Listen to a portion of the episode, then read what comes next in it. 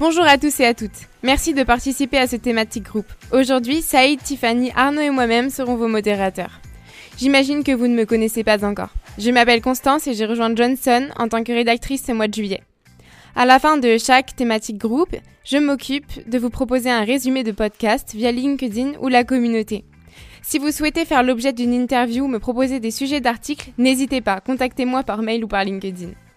Donc on se retrouve aujourd'hui pour un thématique groupe organisé par Nadim Krim, euh, notamment autour de la gestion de crise et le retour à la normale. Suite à sa précédente représentation, Nadim va revenir sur le télétravail et sur les leçons à tirer du confinement. Pour participer à ce tour de table, nous accueillons aujourd'hui Christine Fanny Toutou, qui est une PMO spécialisée dans le domaine bancaire. On retrouvera aussi Jiming Luc, un senior designer, et enfin Christelle Mangin, Head of PMO chez Saint-Gobain. N'oubliez pas de coper vos micros pour éviter les interférences et les bruits parasites. Manifestez-vous par exemple par un lever de main ou envoyez un petit message pour prendre la parole. Alors merci d'être ici. Nadim, c'est à vous. Bien, merci à vous. Alors, euh, pour euh, juste euh, présenter la suite des événements, cette thématique groupe fait suite à une première présentation qui a été, donnée il y a un mois. donc, on va éviter de reprendre, je dirais, les mêmes les mêmes informations. Je vais donc commencer juste par présenter quand même l'État de Genève.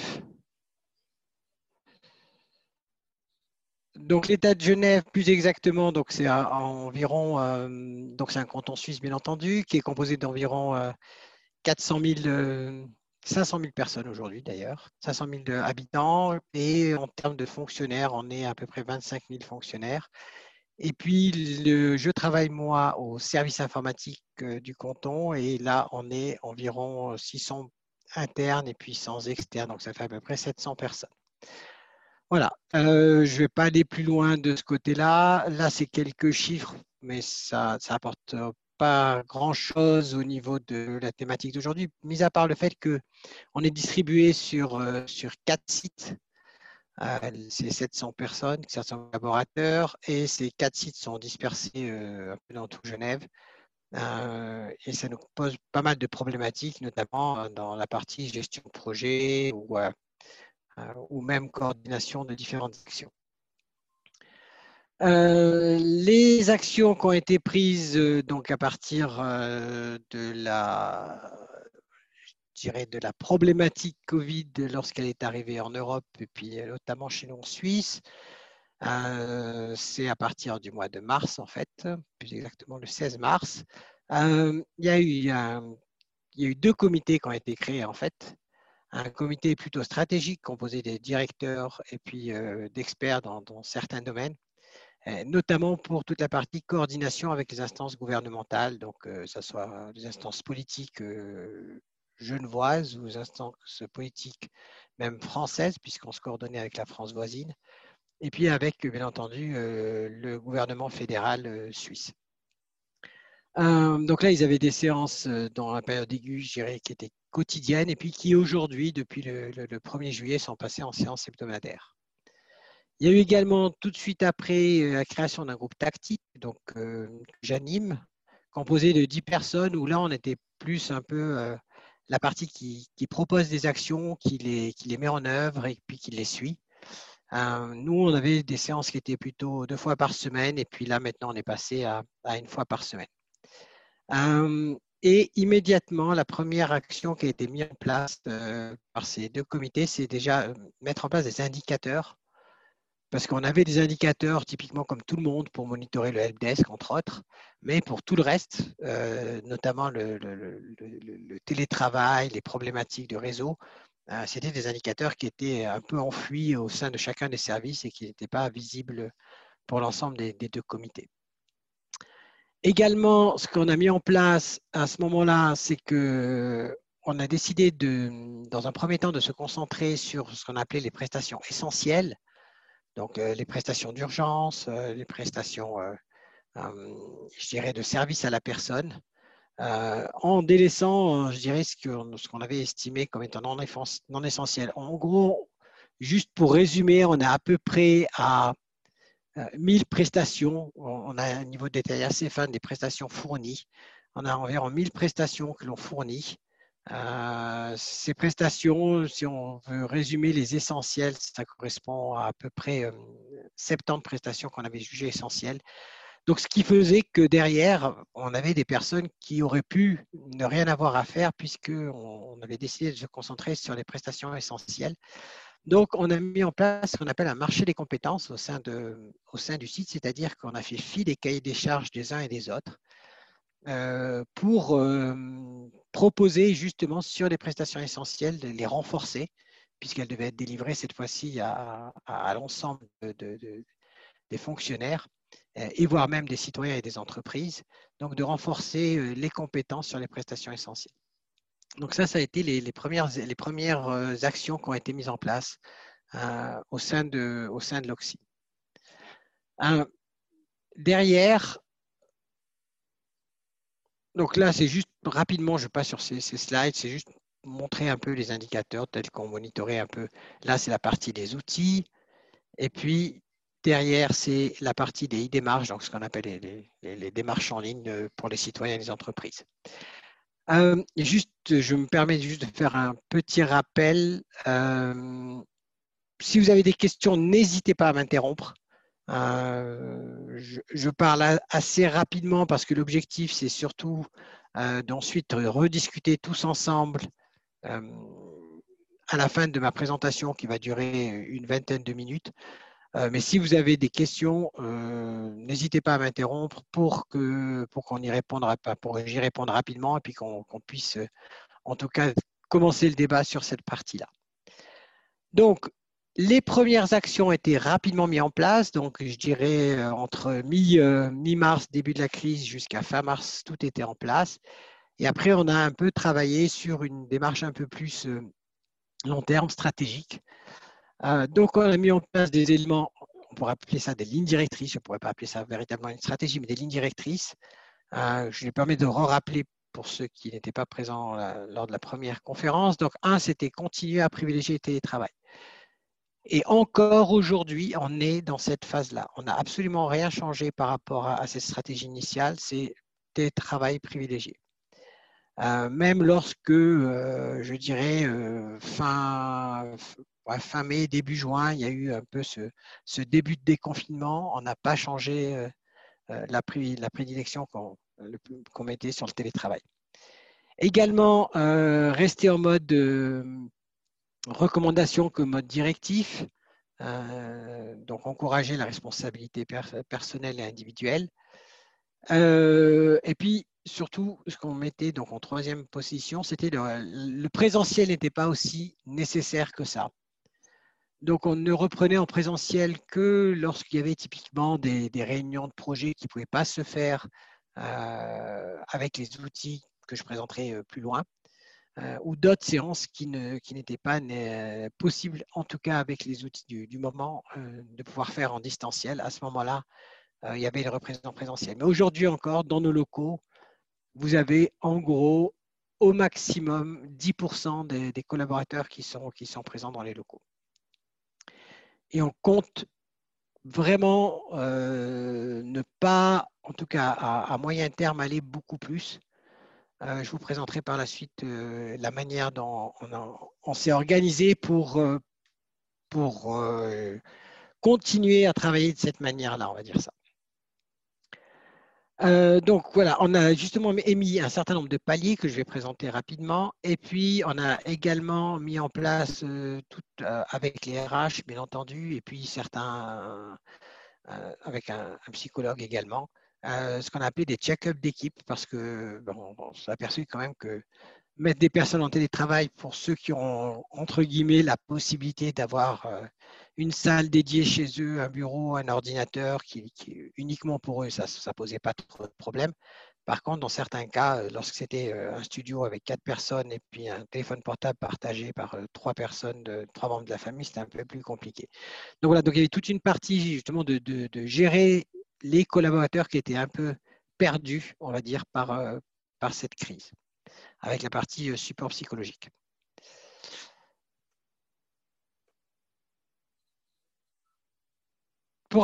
pour la suite, c'est le document que j'ai un peu phare chez nous qu'on a mis en place, qui est justement cette notion de palier.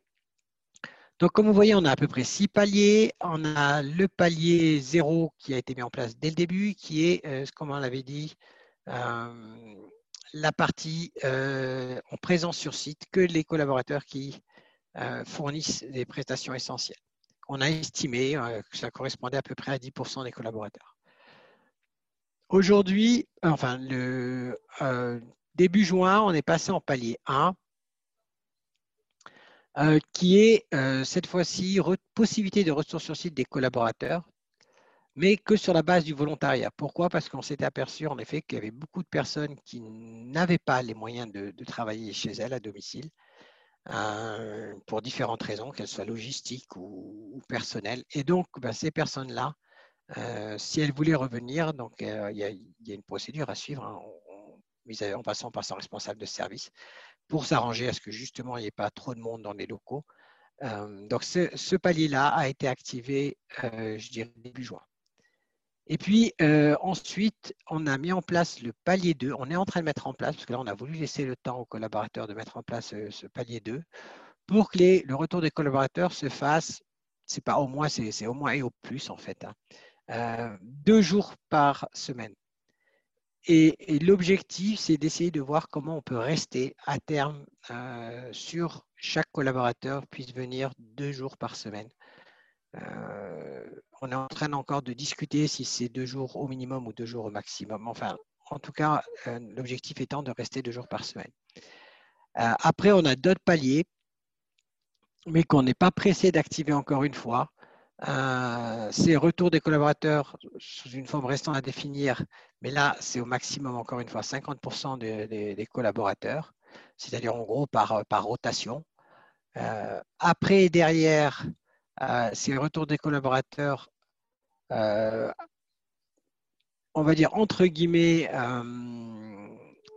lorsque les mesures de protection euh, seront efficaces. Donc, on parle par exemple soit d'immunité collective, mais là, on s'aperçoit que ça ne marche plus vraiment, euh, soit vaccination de masse effectuée. Donc, ça, on n'y est pas encore. Et puis après, véritablement, lorsque toute la crise est complètement passée, ben, ça serait un retour à une situation euh, normale. comme vous voyez aujourd'hui, on est loin d'être en palier 5. on n'a absolument aucune date pour ça. Le palier 3, on, on n'est pas encore trop pressé d'y passer. Hein. Volontairement, on a retardé le palier 2 pour, le mettre en place euh, fin, du mois d'août pour éviter d'aller trop vite au palier 3. Puis bien nous a fait, puisque la décision, on l'a prise tout début juillet de, prendre le temps qu'il faut pour passer au palier 2. Et puis là, on s'aperçoit qu'on a bien fait de prendre notre temps, euh, puisqu'il y a de fortes chances pour qu'on revienne quasiment même en palier 1 euh, ces, prochains, ces prochains mois. Est-ce qu'il y a des questions sur euh, ce tableau qui est en fait quelque part notre guideline pour l'ensemble des décisions que l'on prend? Non, alors je regarde en même temps si pas d'éléments non plus sur. Euh, alors je vous les ai dit, gestion de l'humain, on a déjà parlé euh, la dernière fois, mise en place d'un télémanagement, donc avec des séances d'équipe individuelles, euh, avec des outils de check-up que j'avais un peu présenté rapidement. Euh, le support, euh, l'assistance, on va dire, aux collaborateurs en détresse. et également, on a commencé à mettre en place aussi un monitoring de la cyber-exclusion pour l'ensemble des, des 25 000 collaborateurs de l'État de Genève.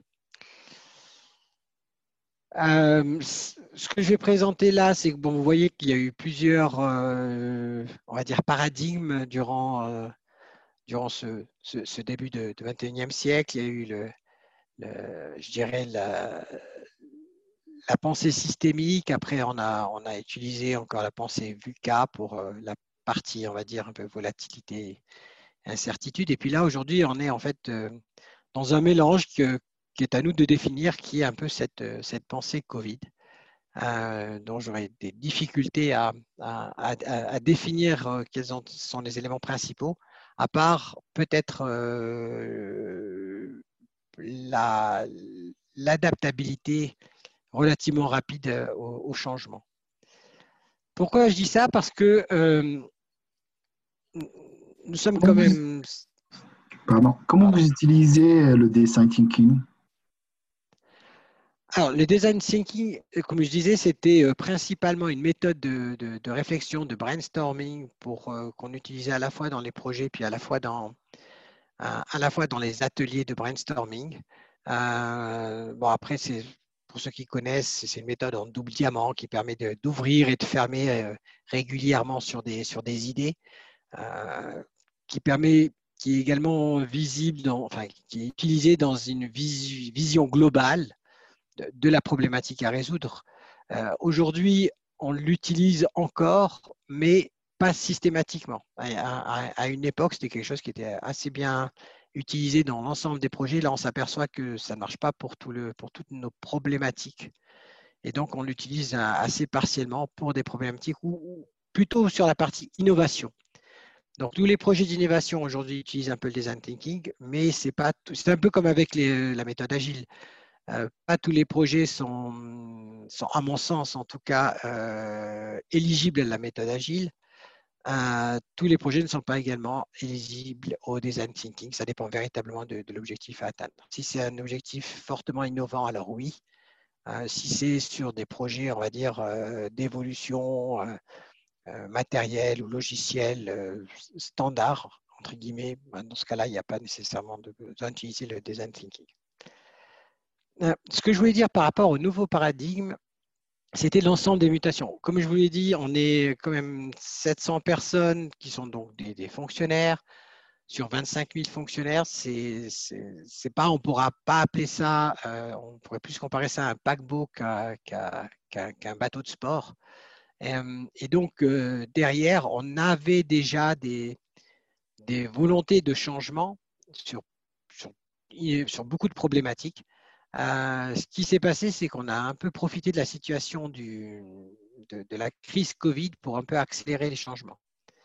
Euh, pourquoi? Parce qu'on s'est aperçu que la majorité, cette fois-ci, des parties prenantes étaient pour le changement. ça nous a même surpris nous-mêmes que pour toutes les problématiques qu'on avait mis en place euh, de changement, ben, jusqu'à présent, je dirais, ça vivotait. Et avec, euh, avec le, Covid, euh, ça s'est accéléré de manière incroyable. Juste un exemple, on a une école chez nous, une école supérieure un peu qui pourrait être appelée. le, responsable informatique de, l'école supérieure depuis euh, des années voulait promouvoir les cours en ligne. Ça a bloqué à tous les niveaux, aussi bien au niveau infrastructure qu'au niveau du, du, personnel enseignant, qu'au niveau du personnel administratif, que même au niveau des étudiants. Euh, bah, ce qui alors que tout était prêt, tout était dans les cartons, il y avait, entre guillemets quatre déployés. Euh, et donc, ils avaient prévu un plan de déploiement sur plus d'une année pour, pour ce projet-là. Bah, tout ce qu'ils ont prévu de faire en une année, ils ont pu le faire en un mois. Donc, en un mois, ils ont pu tout déployer. Alors, bien sûr, pas comme ils l'auraient aimé, mais à la fin, ça, a fonctionné correctement. Après un mois, euh, les cours étaient en ligne, les profs les utilisaient, les élèves les utilisaient, le personnel de, administratif et de support bah, euh, jouait le rôle correctement. Donc, c'est un formidable accélérateur du changement. Et donc, on a, a utilisé également. Euh, typiquement, on a mis en place des outils maintenant d'idéation, des outils de, brainstorming pour faciliter le changement en distanciel. Donc là, c'est un peu une étude qui est sortie euh, au début de, cette crise, hein, qui, précisait que la majorité des personnes qui étaient parties en télétravail voulaient le rester. on s'est un peu basé sur cette étude-là pour, euh, pour accélérer chez nous le, passage euh, à long terme en télétravail. Quand je dis à long terme, ça veut dire que quand même cette crise sera terminée, chez nous, la décision a été prise de, d'accélérer le mouvement et de conserver cette accélération sur le télétravail. Ça implique énormément de modifications. Alors, je vais vous parler maintenant des, différentes modifications que ça implique. Donc, ça implique déjà des modifications organisationnelles. Euh, ce n'est plus maintenant un management, je dirais, on pourrait appeler ça 1.0 ou 2.0, c'est véritablement le management par objectif. heureusement, on, on, est un office qui avons déjà décliné notre stratégie avec un plan quadriennal qui était décliné également par direction. On a, quatre directions. Et par contre, ce n'était pas décliné plus en avant que ça. donc, on a rapidement décliné ça au niveau des services service au sens unité organisationnelle, hein, pas au sens service offert aux clients. Et on a décliné ça ensuite au niveau des personnes, donc des collaborateurs. Donc, on a décliné en fait la totalité de la stratégie jusqu'aux objectifs personnels des collaborateurs. Avec d'autres éléments qui, euh, qui, correspondent au management par objectif. Mais en, gros, si on pouvait euh, mettre un seul bullet point derrière le management par objectif, c'était ça. C'était la déclinaison et le suivi de la stratégie au niveau, euh, au niveau de chaque collaborateur. Ensuite, on est en train de mettre en place, parce que comme vous voyez en haut, j'ai mis un package proposé, parce que c'est toujours en, cours de réalisation. Ce n'est pas quelque chose qui peut se faire du jour au lendemain, ne serait-ce pour des raisons réglementaires. Euh, l'horaire à la confiance. L'horaire à la confiance, ça veut dire quoi? Chez nous, euh, l'ensemble des 25 000 fonctionnaires pointent. Euh, et c'est clair que du jour au lendemain, ils ne pointaient plus puisqu'ils étaient en télétravail. Aujourd'hui, petit à petit, certains ont repris le, chemin du bureau, mais pas nous, je dirais, dans d'autres services c'était le cas, mais chez nous, on a conservé euh, et on tient à conserver le télétravail. Donc, on a mis en place maintenant ce qu'on appelle l'horaire à la confiance, donc suppression du pointage. La personne est en télétravail, donc bien entendu, il n'y a pas de pointage. Et derrière, on a mis tout un package euh, qui va avec. notamment ben, ce télétravail euh, qu'on est en train de définir euh, de 1 à 4 jours par semaine. Donc, on dit 1 à 4 jours par semaine, c'est-à-dire au minimum un jour et au maximum 4 jours par semaine en télétravail. Euh, pourquoi au minimum un jour de télétravail? Parce qu'on voulait quand même conserver le télétravail, y compris pour les équipes qui sont en exploitation, parce qu'elles ont quand même du travail administratif à faire, donc elles peuvent faire de chez, elles. Et puis pourquoi quatre jours par semaine au maximum au lieu de cinq? Parce qu'on voulait conserver ce lien euh, professionnel euh, bureau, même si certaines entreprises, euh, grandes entreprises américaines notamment, aujourd'hui sont, sont parties à 100% en télétravail. On n'est pas encore à ce, à ce niveau-là de, on va dire, de maturité chez nous. Donc, on, voulait justement conserver au moins un jour par semaine de, retour sur site. me permettre bien Oui, bien sûr. Euh, quels outils vous avez mis en place euh, pour garder les employés motivés? Comment est-ce que vous avez fait pour que les gens ne se sentent pas euh, délaissés pendant le télétravail? Alors, en fait, on n'a on pas inventé d'outils. Nous, on a un outil standard qui est l'équivalent de Zoom, à on va dire qu'il est un peu plus sécurisé, qui s'appelle WebEx, qui est un outil d'Oracle, de Cisco, pardon. et on a à côté officialiser l'utilisation, en tout cas dans, dans, le cadre d'échange d'informations, euh, euh d'outils, euh, j'allais dire, un peu, un peu plus standards et, plus connus, euh, tels que typiquement WhatsApp, qui permet aux différentes équipes de, de, de pouvoir échanger de manière un peu informelle. Notamment, l'obligation est faite par, au chef de service de contacter une à deux fois par jour euh, ou plus si nécessaire euh, chacun de ses collaborateurs euh, pour savoir comment ils vont, pour, pour faire le point avec eux sur les actions qu'ils ont à mettre en place.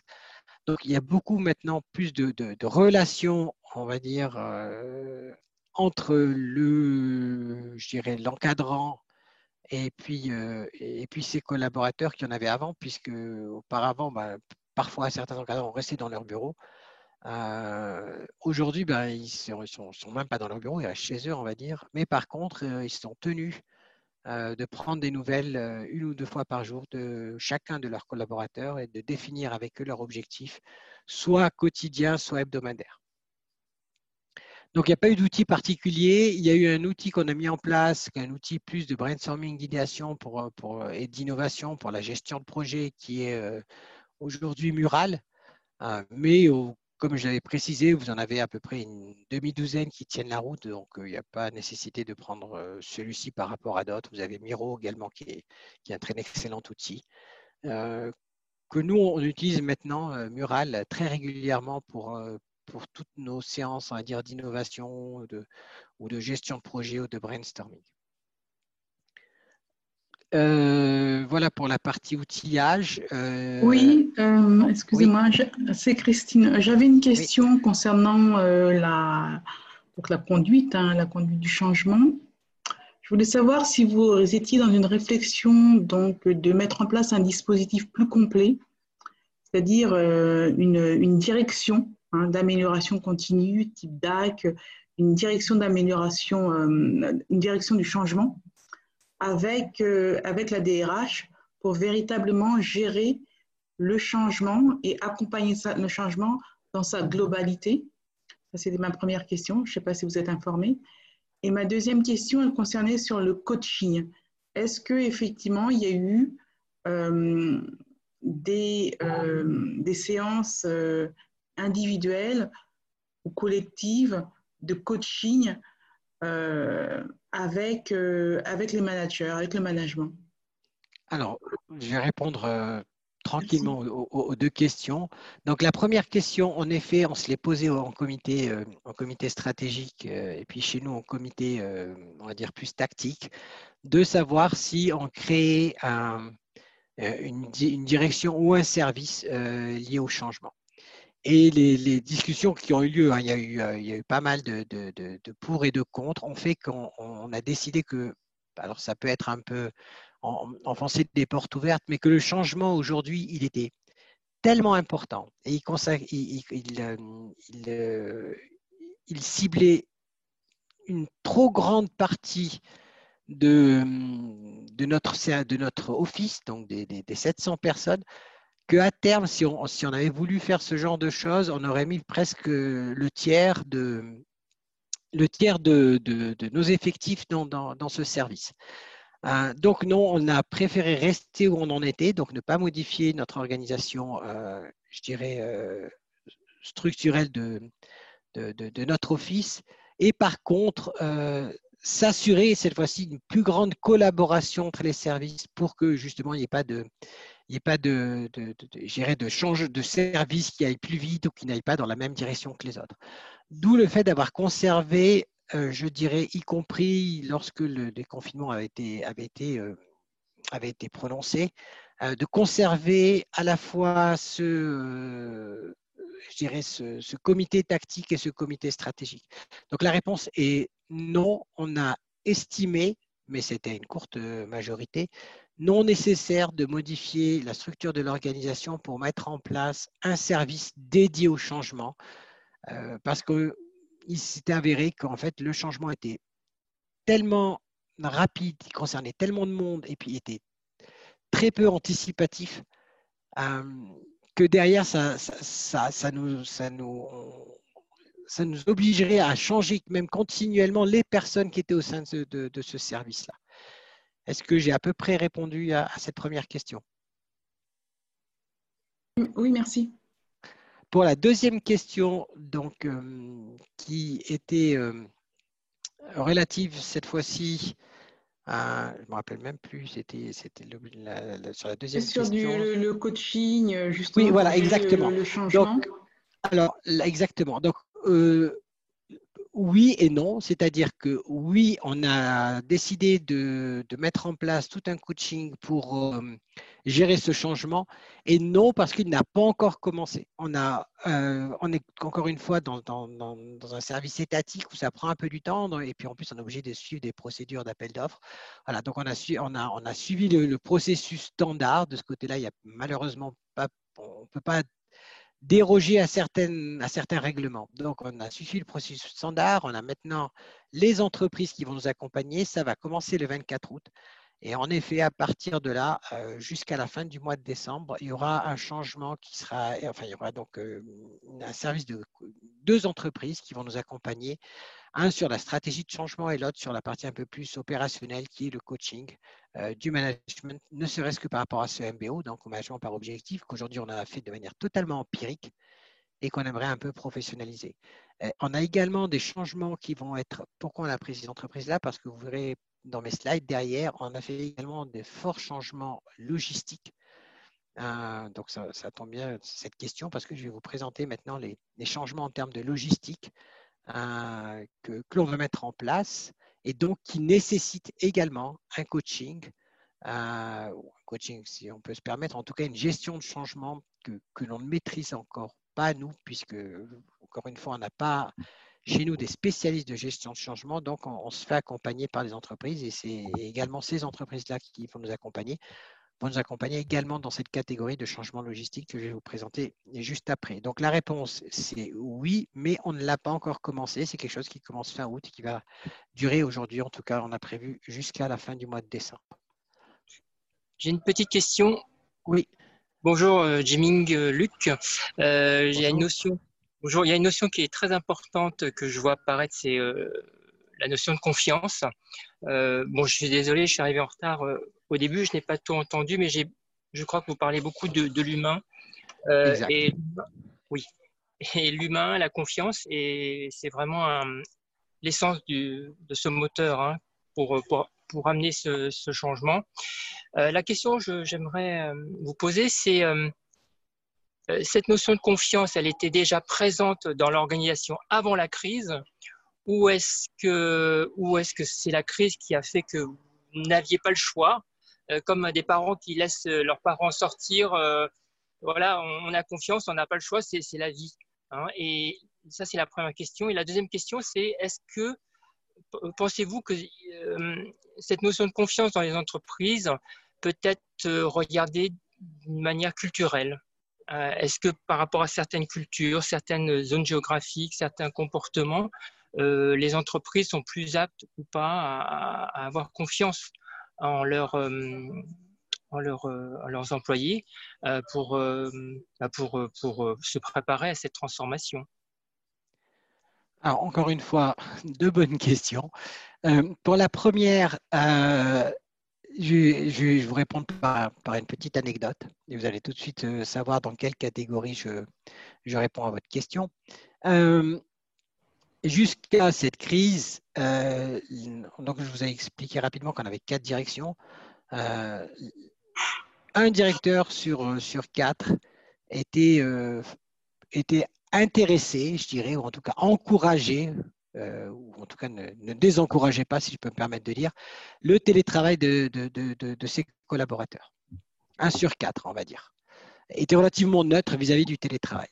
Les trois autres étaient, je ne vais pas dire foncièrement opposés, mais en tout cas, ils, mettaient énormément d'obstacles au télétravail, au passage au télétravail, sous différents prétextes, euh, je dirais, euh, divers et, non pas variés, mais on va dire avariés, pour, pour utiliser un certain jeu de mots. Euh, au milieu de cette crise, lorsqu'ils sont aperçus des résultats, parce qu'encore une fois, on monitore nos activités, hein, lorsqu'ils sont aperçus des résultats euh, assez efficients, on va dire, euh, de, des activités qui, avaient été, lancées, puis en fait, qui, qui est du day-to-day, il y a une totale unanimité de la part des quatre directeurs de continuer le télétravail. Donc, pour répondre plus directement à la première question, non, la confiance n'existait pas avant la crise. En tout cas, majoritairement. Entre le, top, voire le middle management et, et les collaborateurs. Et il s'est construit durant euh, la crise par rapport aux résultats obtenus. C'est relativement clair comme réponse? Et moi, j'ai une question, euh, Nadia. Euh, euh, juste un instant, il y avait la deuxième question. Donc. Oh, pardon, c'est donc ça, c'était pour la première partie de sa question. Pour la deuxième partie de la question qui concernait justement la partie confiance et culture, alors oui, mais ça c'est personnel comme réponse. Oui, en effet, en fonction des entreprises, en fonction de, des individus, donc on pourrait dire mais c'est un peu la même chose qu'avec les syndicats, je dirais. Euh, en fonction des individus, en fonction de l'entreprise, en fonction de la situation, en fonction d'énormément de critères. Alors oui, la confiance existe déjà plus ou moins fortement dans des entreprises. Si je devais évaluer le niveau de confiance de, je dirais, de, 1 à, à 10 tel qu'il était avant la crise entre les collaborateurs et son encadrement, je le mettais peut-être allez, entre 4 et 6, on va dire, euh, sur 10.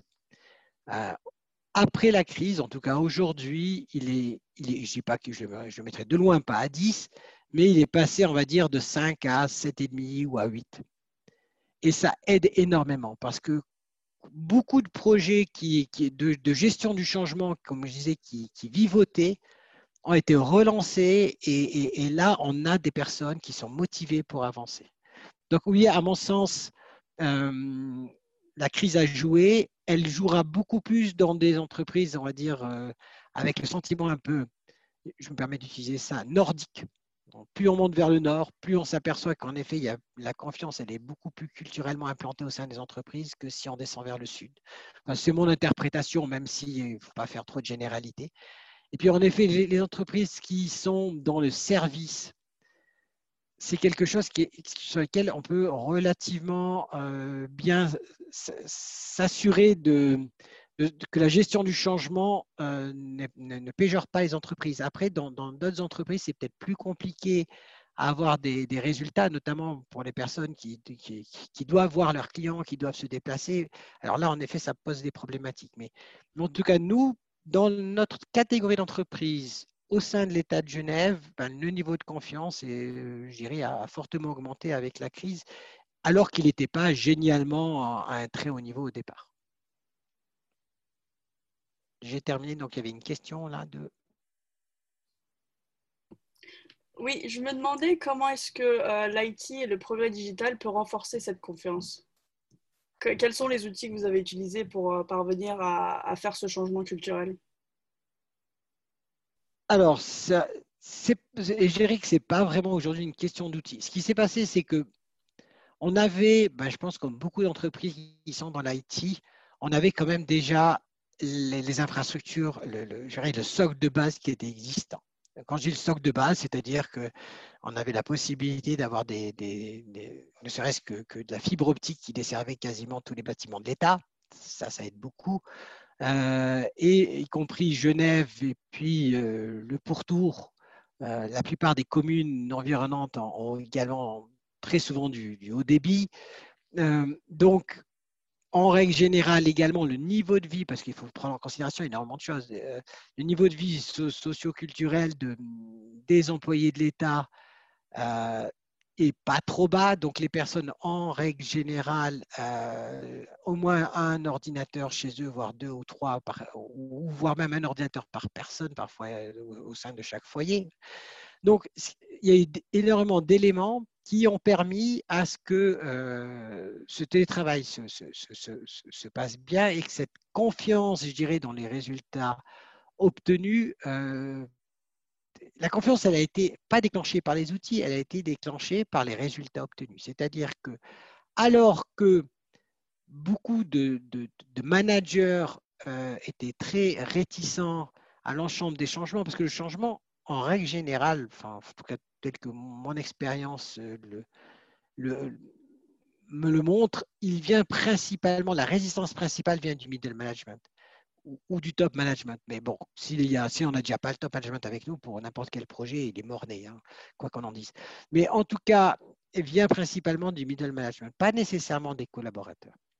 Parce que c'est ceux qui ont, je dirais, en général, le plus à perdre en termes de, en, termes de pouvoir. Et, donc, naturellement, c'est un peu normal que chez eux, que, sur lesquels la résistance s'organise.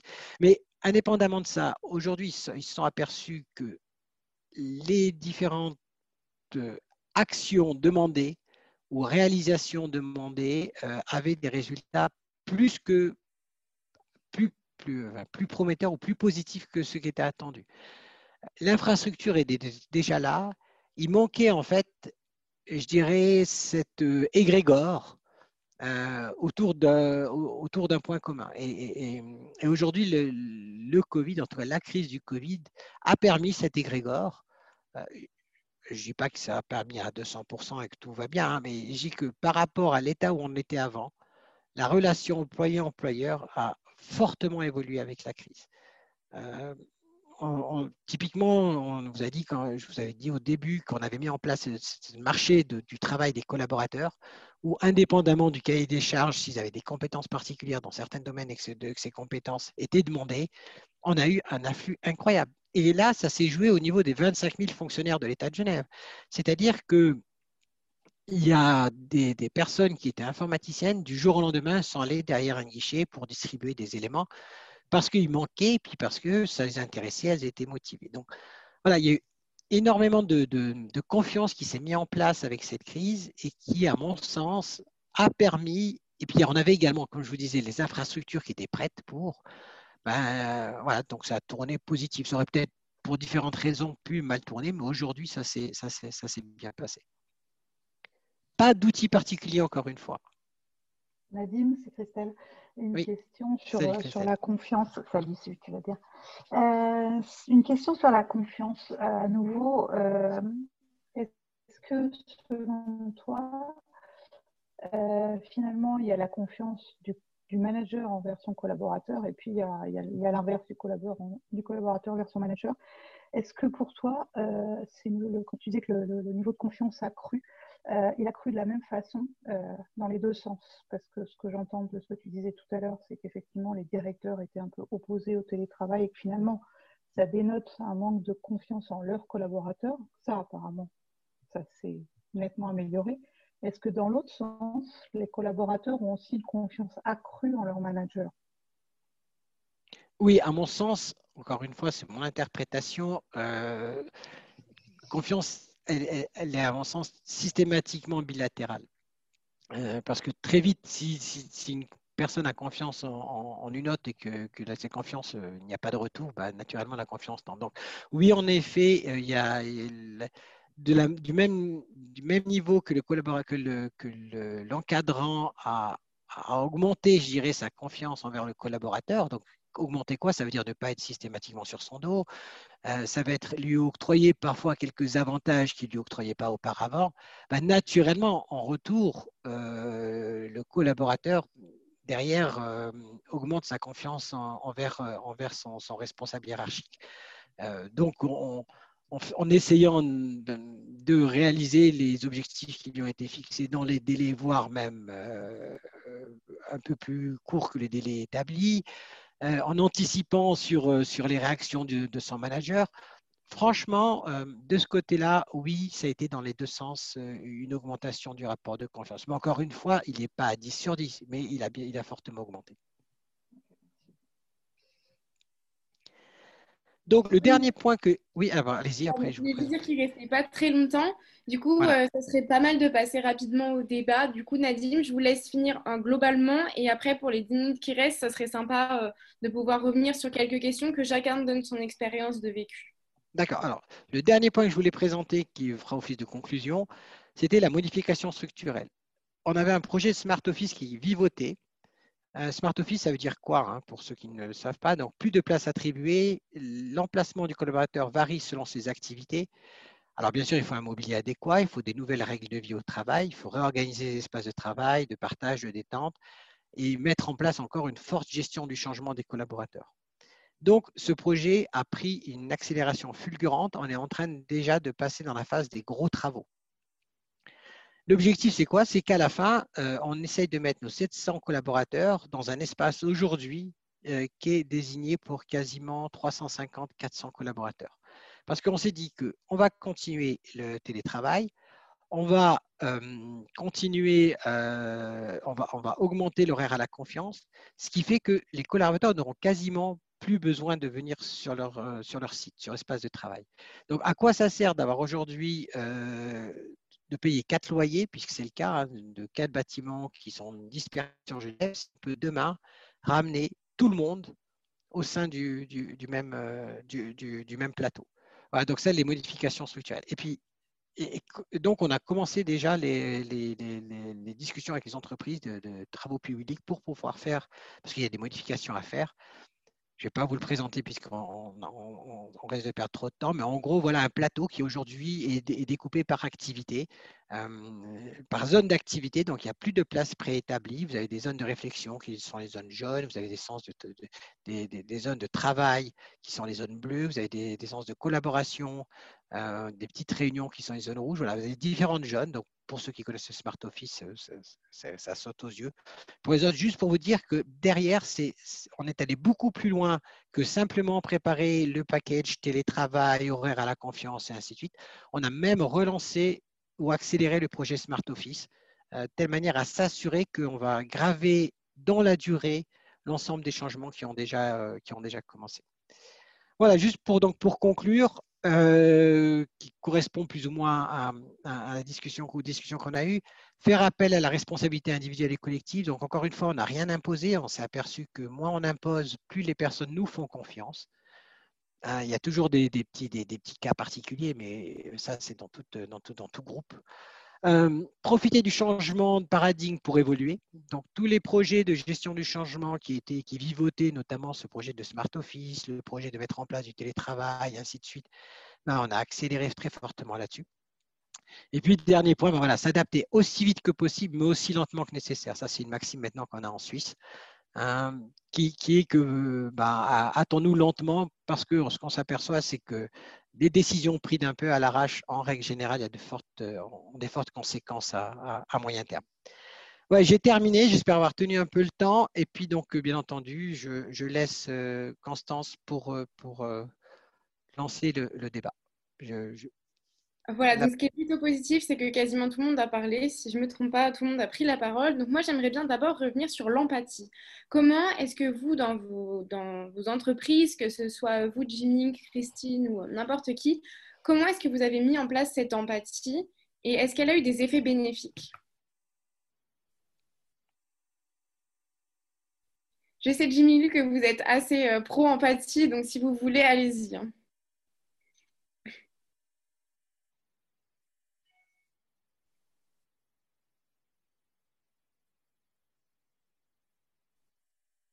Est-ce qu'on m'entend?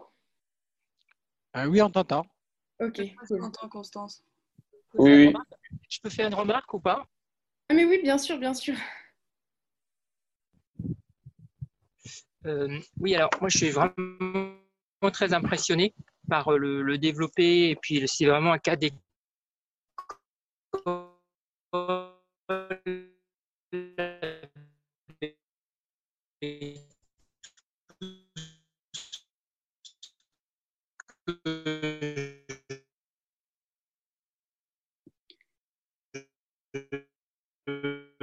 vraiment, euh, c'est vraiment super ce qui vous dans un dans un contexte, une culture très précise, d'une manière très mesurée, euh, ça permet du sens à ce que. Question euh, est-ce que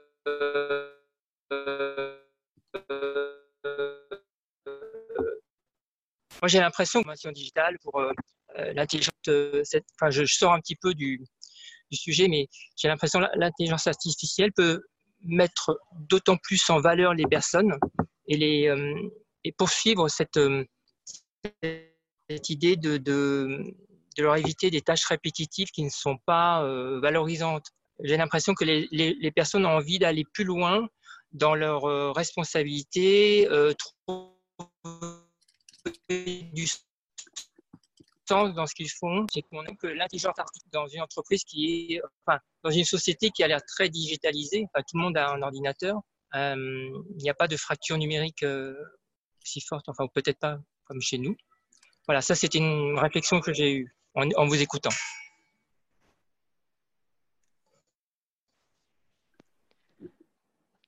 Je ne sais pas si ça appelle un, commentaire de ma part. Surtout, je ne sais pas si j'étais le seul euh, avoir une mauvaise connexion. Euh, c'était parfois un peu haché. Voilà, non, ok, j'ai compris. Donc c'était un peu haché. Donc, mais j'ai quand même cru comprendre que votre question portait sur euh, les bénéfices de l'IA et par rapport à nous. Alors, je vais vous répondre hum, clairement. Aujourd'hui, en effet, il y avait un projet justement d'implanter de l'IA dans, dans beaucoup de nos, de nos services, qu'ils soient des services aux citoyens ou aux services à l'administré mais ce n'est pas moi qui gère ce projet. Par contre, je sais euh, par la personne qui gère ce projet qu'elle également a profité de, cette crise pour avoir une avancée fulgurante dans ses projets. Euh, elle avait au départ des difficultés pour lancer deux, trois petites initiatives de ce côté-là. Euh, là, aujourd'hui, elle a huit initiatives qui sont lancées chez nous pour mettre de l'IA au sein des différentes prestations que l'on offre. C'est tout ce que je peux vous dire là-dessus, malheureusement, parce que ce n'est pas moi qui suis en charge de ce programme. J'avais une question concernant, euh, vous avez abordé le sujet, la thématique de l'empathie, toujours dans, la perspective d'accompagnement au changement. Est-ce que des, techniques telles que le mentoring, le reverse mentoring, des ateliers participatifs, ce sont des outils euh, euh, que vous souhaitez expérimenter en fait pour justement arriver à, à, mieux comprendre euh, la situation de l'autre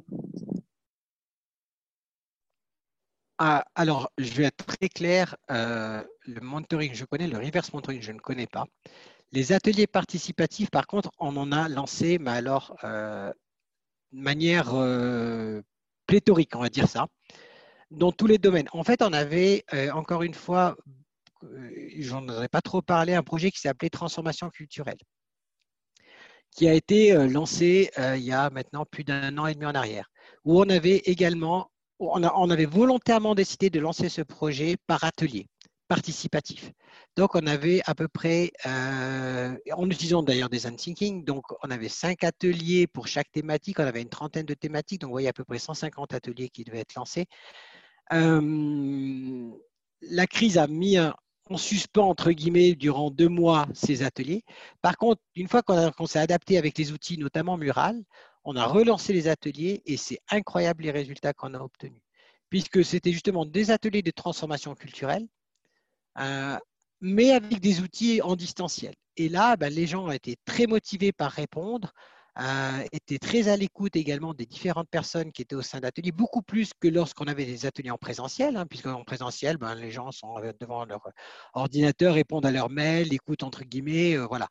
Là, ce n'était pas du tout le cas. En tout cas, je ne sais pas ce qu'ils faisaient derrière l'ordinateur, mais il y avait énormément de, de, de retours très constructif, ce qui fait que les ateliers ont tous pu être faits en quasiment 30% euh, d'efficience en plus. Et qu'on a mis en place. Euh, donc oui, on a, on, a, on a relancé un des projets qui a été relancé, qui est voté, qui était ce projet de transformation culturelle, a été relancé et aujourd'hui, dans le cadre uniquement d'ateliers participatifs, et obtient pour le moment en tout cas d'excellents résultats. Merci, merci beaucoup. J'ai juste une question rapide. Euh, qu'est-ce que vous donneriez comme conseil aux organisations pour faire ce, changement, cette transformation Parce que vous avez sauté la barrière, vous êtes de l'autre côté de la barrière, alors que vous, apparemment, euh, vous n'aviez pas très envie, enfin, c'était pas très favorable, mais une fois que vous avez sauté, on a fait, on a fait le jump, qu'est-ce que de l'autre côté vous nous diriez euh, voilà. Quel conseil vous nous donneriez? Un peu compliqué comme réponse. Euh, nous, ce qui a permis le jump, hein, euh, c'est le fait que le top management et le middle management n'avaient juste pas le choix. Ils devaient faire confiance à leurs collaborateurs. Donc, le fait que eux, ils n'ont pas eu le choix de faire confiance, donc c'était involontaire, pas involontaire, mais c'était un peu forcé. C'était une confiance forcée qui a été mise en place dans un premier temps de leur part.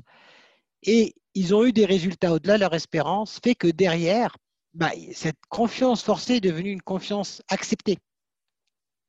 Et à partir du moment où elle a accepté, ben, comme on dit, on on va, pas revenir en arrière. Donc, euh, il, y a eu chez nous, dans notre office, cette, confiance forcée qui a été transformée en confiance acceptée. Donc, le conseil que je dirais, ça serait de dire, si je vais parler au top management, euh, ce qui n'est pas le cas aujourd'hui des différentes entreprises en Europe ou de par le monde, c'est faites confiance une fois. Voilà. Alors, c'est clair que lorsqu'on a des contraintes telles qu'on les avait eues en, mars et en avril, c'était facile pour ces entreprises-là de faire confiance une fois parce qu'elles n'avaient juste pas d'autre choix. Donc, certaines ont pris, ont pris le cap et en règle générale, pour celles qui ont réussi, ne sont pas revenues. Celles qui n'ont pas pris le cap, c'est un peu compliqué aujourd'hui, alors que, quelque part, surtout les entreprises, je dirais, qui sont cotées ou, sur lesquelles on a, ont besoin d'avoir des résultats à court terme, c'est difficile pour elles de dire je fais confiance une fois. Parce que ça peut marcher comme ça peut ne pas marcher. Si ça ne marche pas, ben, l'entreprise, elle dépose le bilan. Nous, à l'État de Genève, le grand avantage qu'on a, c'est que c'est difficile de déposer le bilan. C'est qu'on vise le long terme, donc à partir de là, on a le droit de se planter. Alors c'est clair que si on se plante une fois, on se fait taper sur les mains, deux fois, c'est un peu plus fort. Mais bon, donc on n'espère pas une troisième fois. Mais voilà, donc l'Oxine, donc l'IT de l'État de Genève a décidé, forcé au départ, de, de, sauter. Il se trouve que le saut a été réussi, donc ils ont transformé l'essai, si on utilise les termes de rugby, et maintenant il est pas question, en tout cas de la part de notre top management, de revenir en arrière. À tel point que vous voyez l'activation du palier 2, l'activation qui a été demandée pour tous les 25 000 fonctionnaires devait se faire en une semaine. Nous, on a obtenu la dérogation de pouvoir le faire en deux mois parce qu'on leur a dit, vous allez trop vite. Vous allez trop vite. Le palier 2, ce n'est pas quelque chose qui, sur lequel vous, vous, voulez absolument revenir à une situation qu'on pourrait appeler normale. Mais il n'y a plus de, de c'est une nouvelle normalité aujourd'hui. Donc, on ne peut pas parler de situation normale. Il faut parler de situation ancienne. Donc, quand on leur dit non, vous ne voulez pas revenir à une situation normale, vous voulez revenir à une situation ancienne, là, les personnes se posent des questions et donc on a obtenu, on était le seul office à l'avoir demandé et puis l'avoir obtenu, à conserver ce télétravail dans la proportion qu'il y avait durant la crise.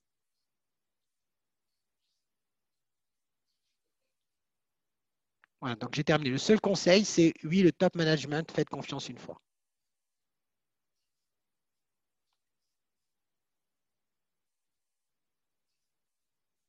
Est-ce que c'est parce qu'on a dépassé de 3 minutes l'heure qu'il n'y a plus personne qui pose de questions Moi, je peux vous poser une question que tout le monde pourrait répondre, j'imagine. Euh, comment est-ce que vous feriez de l'innovation un avantage pendant la crise? Comment est-ce qu'on peut voir l'innovation comme un outil nécessaire?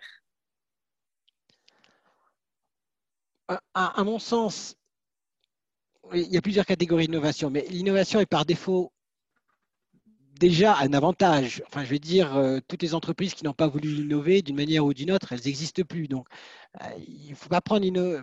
Après, derrière, il y a les moyens engagés dans l'innovation et qui doivent être proportionnels. Euh, typiquement, nous, à l'État de Genève, on n'est pas censé être des entreprises innovantes, donc on ne va pas aller commencer à mettre 30% de, notre manpower dans l'innovation. On met les 10% nécessaires surtout par rapport aux projets innovants, mais ça s'arrête là.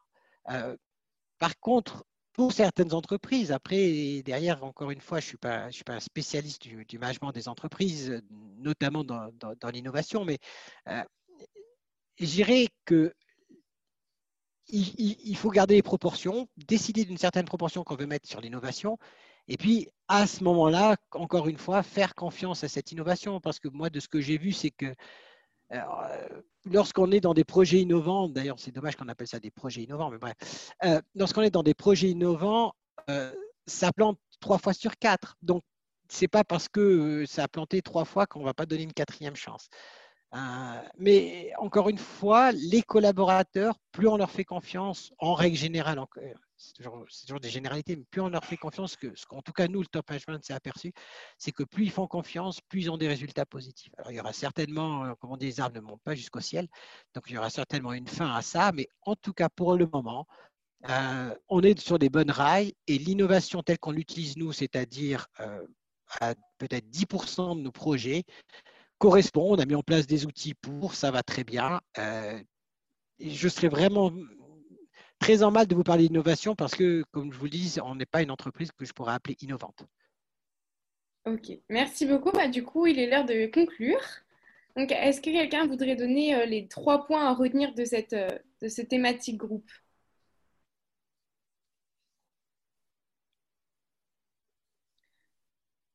Nadim, peut-être que vous pouvez conclure du coup. Bien, bon, moi j'avais déjà donné mes trois points dans ma présentation. Euh, alors, encore une fois, c'est vrai que c'est dommage d'utiliser ces propos, ça enfonce des portes ouvertes, mais l'humain doit rester au centre. Euh, et, de gré ou de force. Chez nous, il est resté au centre de force au départ, il est maintenant de gré. Mais tant que les entreprises n'auront pas, et puis, et puis pas que les entreprises, je dirais toutes les instances de gouvernance plus exactement, parce que ce n'est pas valable qu'au sein des entreprises, c'est au sein même de, n'importe quelle petite association, comité ou autre chose. Euh, tant qu'il n'y aura pas cette volonté forcée ou délibérée de faire confiance, ça sera relativement difficile d'avancer. Encore une fois, nous n'était pas partis pour arriver à ce niveau-là. Euh, maintenant qu'on y est, on n'a clairement pas l'intention de faire marche arrière. Euh, donc voilà, les projets avancent et puis euh, on verra si le futur nous donne raison ou tort. Mais pour le moment, en tout cas, les, les 600 collaborateurs n'ont pas l'intention de revenir à la situation ancienne.